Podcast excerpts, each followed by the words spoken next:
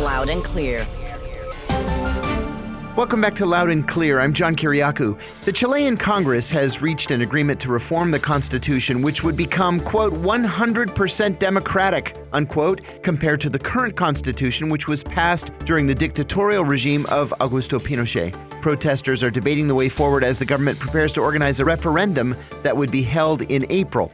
We're joined from Washington by Patricio Zamorano. He's an academic and international analyst and co director of the Council on Hemispheric Affairs, or COHA. Welcome back, Patricio. Hi there. It's a pleasure as always. Patricio, I, I scanned all the media uh, on this issue and it's universally positive. It seems at this early stage that the protesters in Chile got exactly what they were looking for. The old Pinochet constitution will become a thing of the past. A new constitution is being written right now, and a referendum will be held uh, to either accept it or reject it. What do you think? Well, actually, yes, it was a very important step. What happened last Thursday or between the night of Thursday and Friday early morning. It is positive the fact that political parties were able to sit on the same table and to talk about uh, any equation to solve the social crisis first and then trying to solve the constitutional crisis.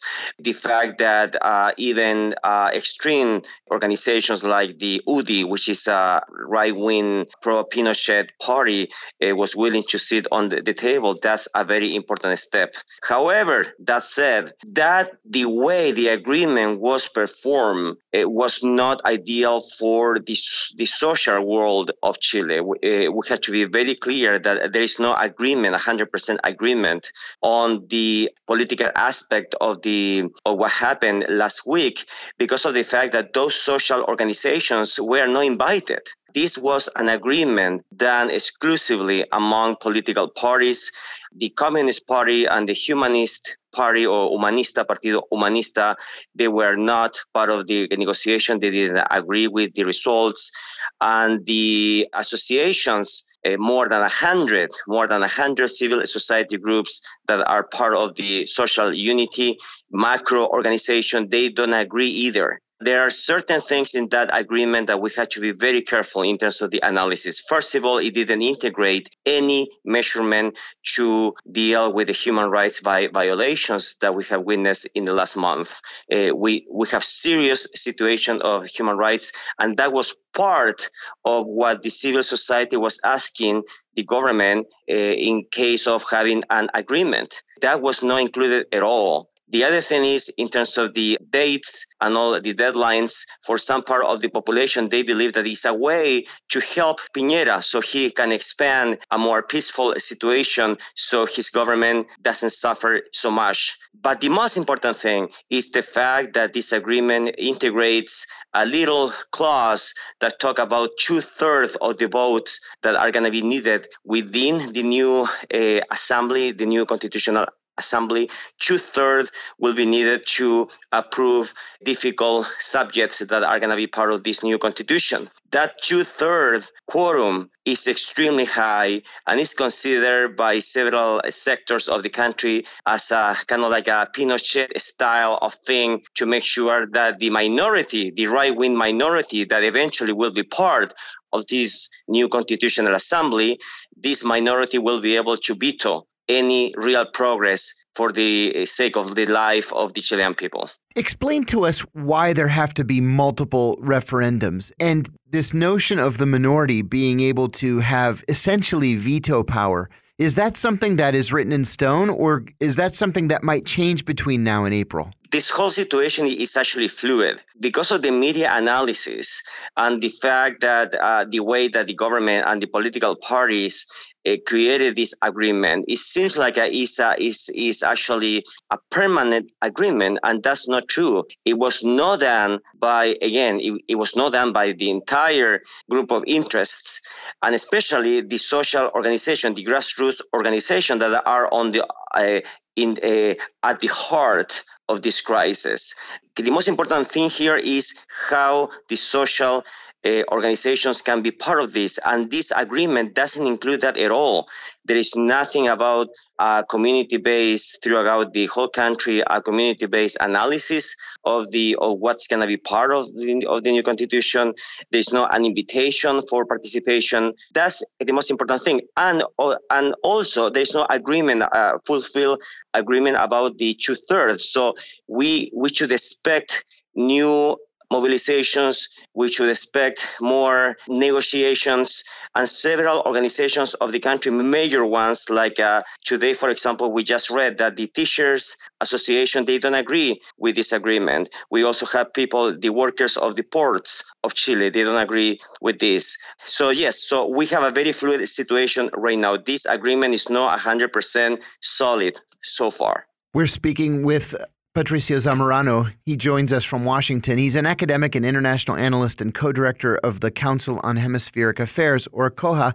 Patricio, one of the things that surprised me in the media coverage uh, over the last few days of this new constitution is that nobody's talking about what it's actually going to say. What do you think it will end up saying? What are the big changes that we should expect to see? Sure, this is the most important thing, and and that's precisely the situation of this agreement that doesn't include really a way to discuss this as as a nation. People, we have to remember this. We have a context in Chile where the grassroots organizations, all these organizations that are not necessarily part of any political party area of influence, most of them are just based on very specific interests. Workers, the teachers, the nurses, all all these groups, they want to participate, they want to be part of the new structure to define the constitution, and they are not being considered. So uh, we still have people that want to mobilize. We still have people who want to protest, and we need to make sure that the three or four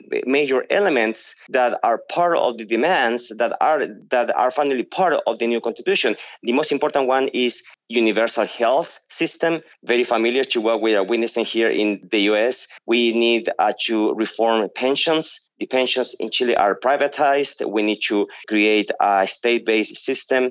We need to solve the, the situation of education that is also privatized.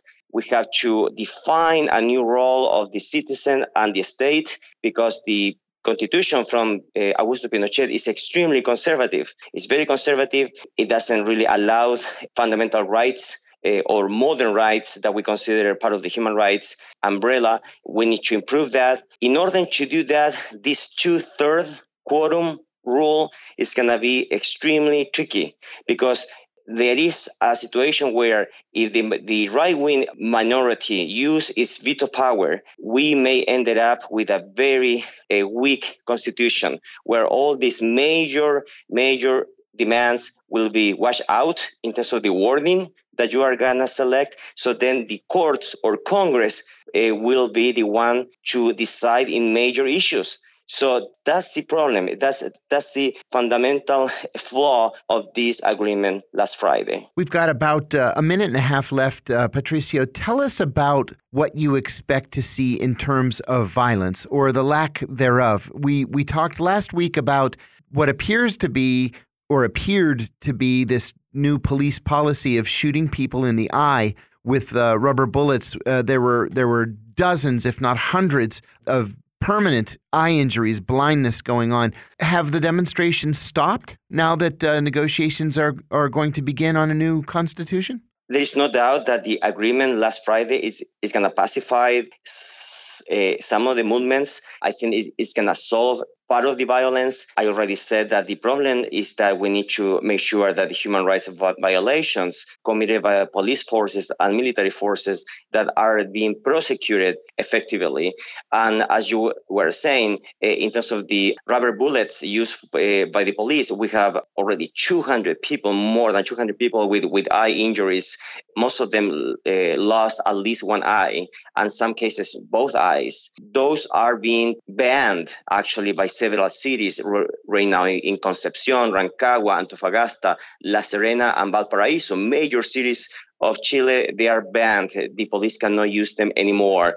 We need to expect that from Santiago as well. So the human rights violations, it, that's depending issue. And, and if we don't solve that and the population don't feel or it doesn't feel that, that the government is actually doing something or the international community, the International Court of the Americas, if they don't do anything about that, we will still have some mobilization in the streets of Chile. We are going to leave it there. We were joined from Washington by Patricio Zamorano, an academic and international analyst and co director of the Council on Hemispheric Affairs, COHA. You're listening to Loud and Clear. We have a lot more coming up. Loud and Clear